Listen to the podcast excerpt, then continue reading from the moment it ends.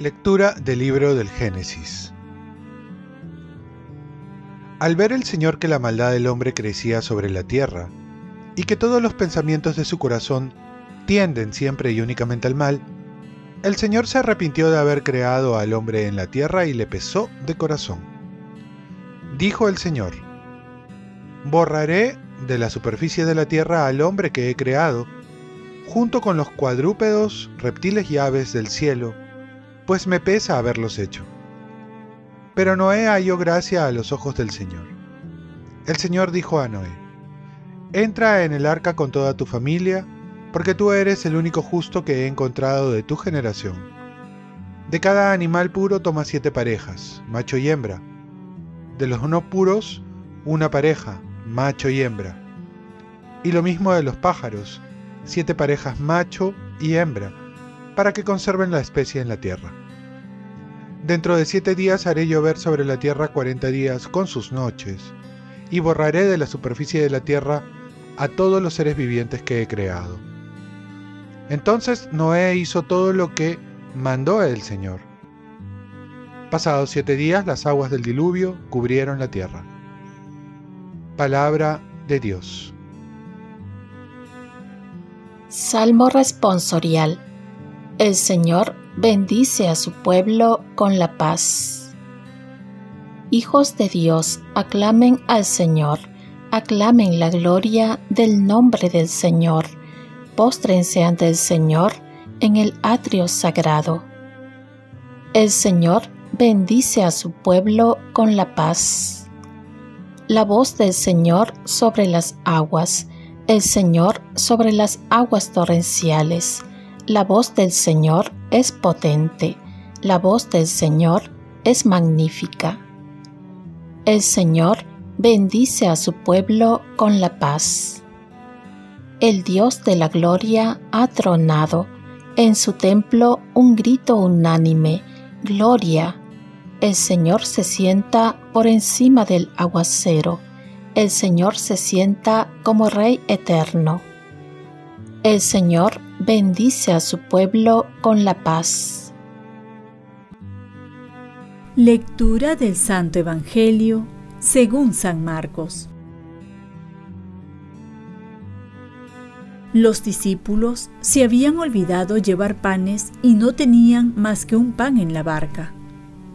Jesús les recomendó, estén atentos con la levadura de los fariseos y con la levadura de Herodes ellos comentaban, lo dice porque no tenemos pan. Dándose cuenta, Jesús les dijo, ¿por qué comentan que no tienen pan? ¿Aún no comprenden ni entienden? ¿Es que tienen la mente enseguecida? ¿Teniendo ojos no ven y teniendo oídos no oyen? ¿No recuerdan cuántos canastos llenos de pan recogieron cuando repartí cinco panes entre cinco mil personas? Ellos contestaron, doce. ¿Y cuántas canastas de sobras recogieron cuando repartí siete entre cuatro mil? Le respondieron, siete. Entonces Jesús les dijo, ¿y aún no entienden? Palabra del Señor.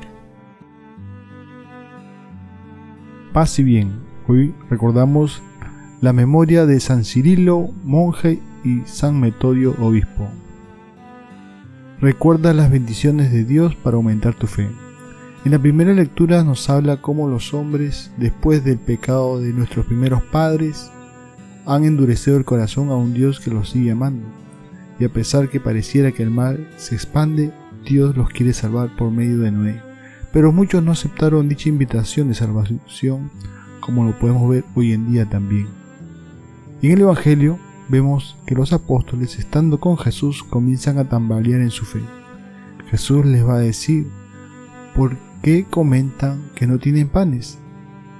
Y aquí también Jesús les va a ayudar a dar el paso de fe. y esto lo hacen trayendo a la memoria los milagros pasados.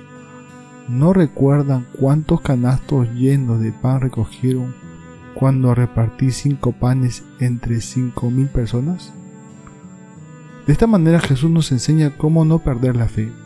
De una manera sencilla y práctica, consiste en recordar las obras que Dios ha hecho en cada uno de nosotros.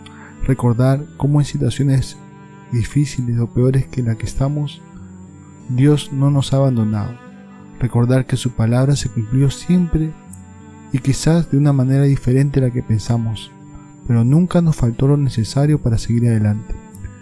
Cuando un matrimonio, una vocación religiosa, sacerdotal o un compromiso está en crisis, uno de los mejores ejercicios es recordar los buenos tiempos, como diría San Ignacio, los tiempos de consolación, tiempos de bendición y de gracia que tenemos que avivar con los buenos recuerdos, como cuando Dios nos llamó, cuando nos confirmó su voluntad, cuando nos concedió una gracia, momentos de alegría, de seguridad, en que se sí que decimos.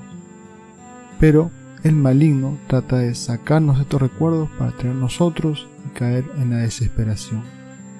San Cirilo y San Metodio son dos hermanos cuyos nombres los recibieron al entrar en la vida religiosa.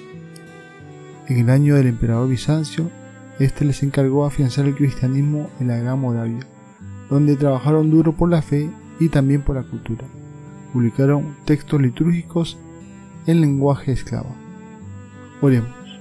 Oh Dios que iluminaste a los pueblos esclavos por medio de los santos hermanos Cirilo y Metodio, concédenos acoger en nuestros corazones las palabras de tu enseñanza, ya es que nosotros, pueblo, concorde en la fe verdadera y en su recta confesión.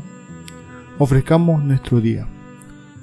Dios Padre nuestro, yo te ofrezco toda mi jornada en unión con el corazón de tu Hijo Jesucristo que siga ofreciéndose a ti en la Eucaristía para la salvación del mundo. Que el Espíritu Santo sea mi guía y mi fuerza en este día para ser testigo de tu amor. Con María, la Madre del Señor y de la Iglesia, te pido por las intenciones del Papa.